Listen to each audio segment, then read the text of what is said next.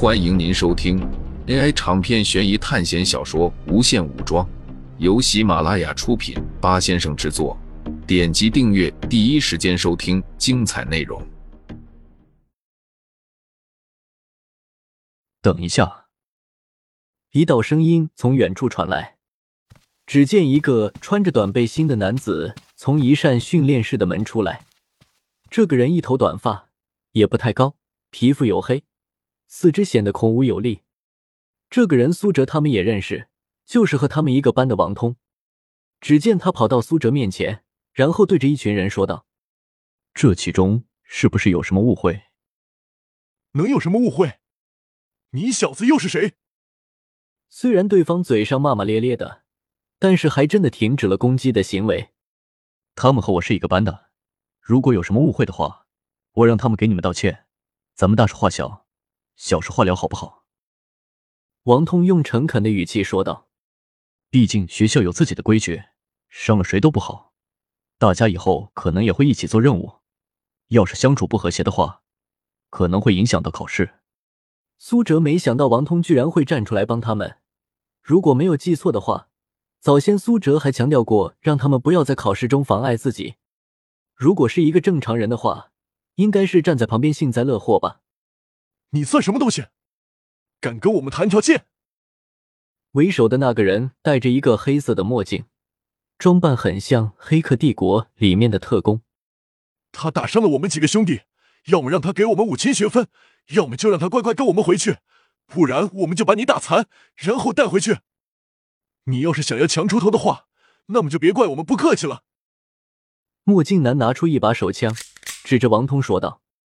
王通回过头看了看苏哲，又看了看两个女生，最后咬了咬牙说道：“喂，到时候我们两人顶在前面，两个女生先走。”一声枪响传来，墨镜男朝着王通的膝盖开了一枪，但是王通的反应很快，马上就一个侧身。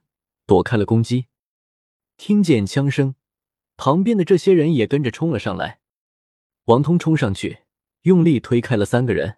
他并没有用强烈的手段攻击，因为如果让对方受到了伤害，就要被扣学分，所以他只能憋屈的用推和挡的方式。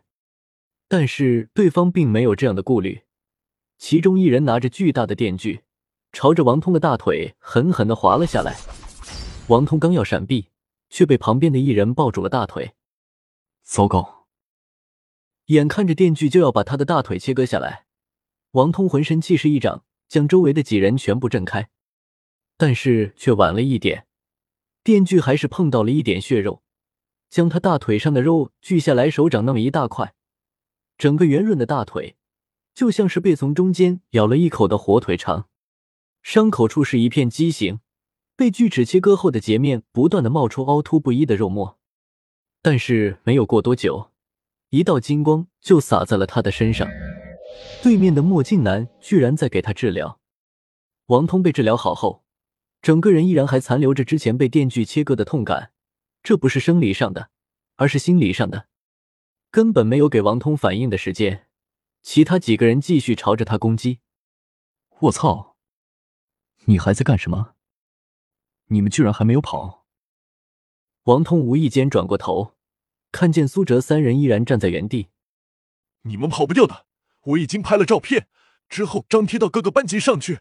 只要是考试遇到你们的，如果能给你们制造麻烦，录下视频，那么我们野狼就有奖励。为首的眼镜男说道。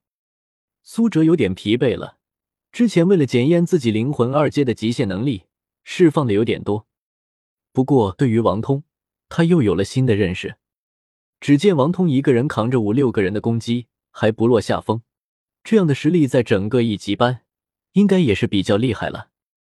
王通又被砍了几刀，身上的衣服已经被血染透了。但是随着治疗一开，他的伤势又好了。就在这时，突然一股恐怖的精神风暴袭来，这些围攻上来的人像割麦子一样倒下。就连那个戴着墨镜的小头目，也开始抱着脑袋开始偷哭。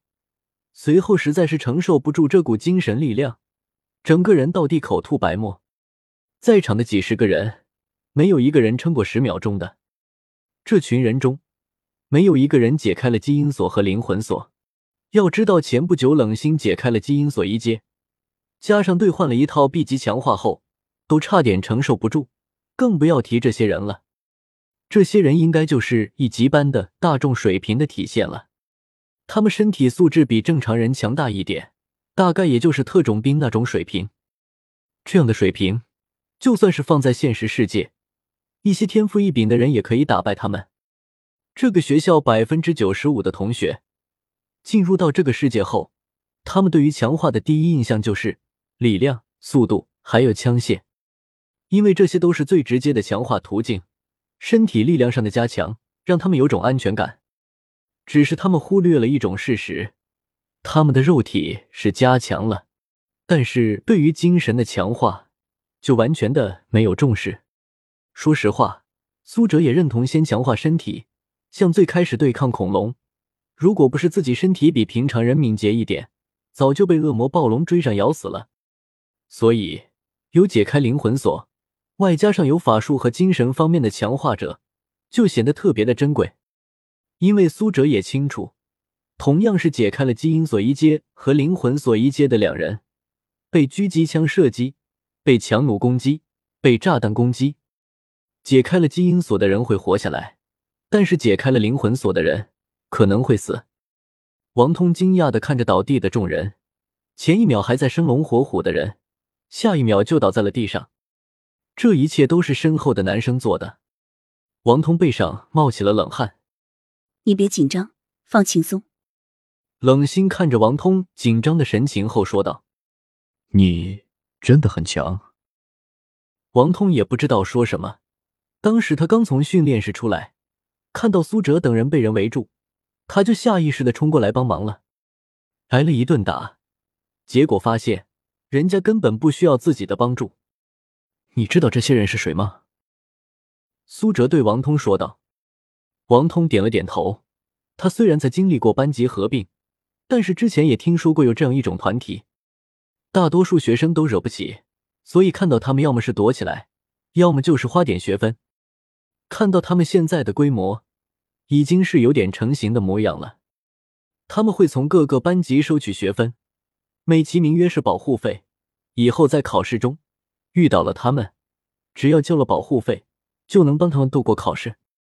那么你为什么还要过来帮我们呢？王通愣在哪里？这个问题该怎么回答呢？因为他根本就没有多想就冲过来了。没有办法，也只能实话实说了。我当时真的没有多想。本来大家在这个充满死亡的学校已经很痛苦了，我是希望大家都能活下去。听到王通的话，几人的反应都不同。冷心是对王通有了新的认识，苏哲则是淡漠的点了点头，洛心则是像根本就没有听到一样。这几天你就不要住宿舍了，他们很有可能会找你的麻烦。苏哲说完就离开了。几人走了比较远之后。冷心突然说道：“我觉得王彤可以加入我们的队伍，我觉得他人不错。”但是苏哲却没有说话。你觉得呢？冷心继续问道：“等到下一次考试之后就做决定吧。而且你现在应该关心的还是几天后的补习考试。”就在众人没有看到的地方，有个人用望远镜观察着苏哲。这个人一直盯着他们。直到进入宿舍，原来是住在这里吗？这个人说道。听众朋友们，本集为您播放完毕，欢迎订阅专辑，下集精彩继续。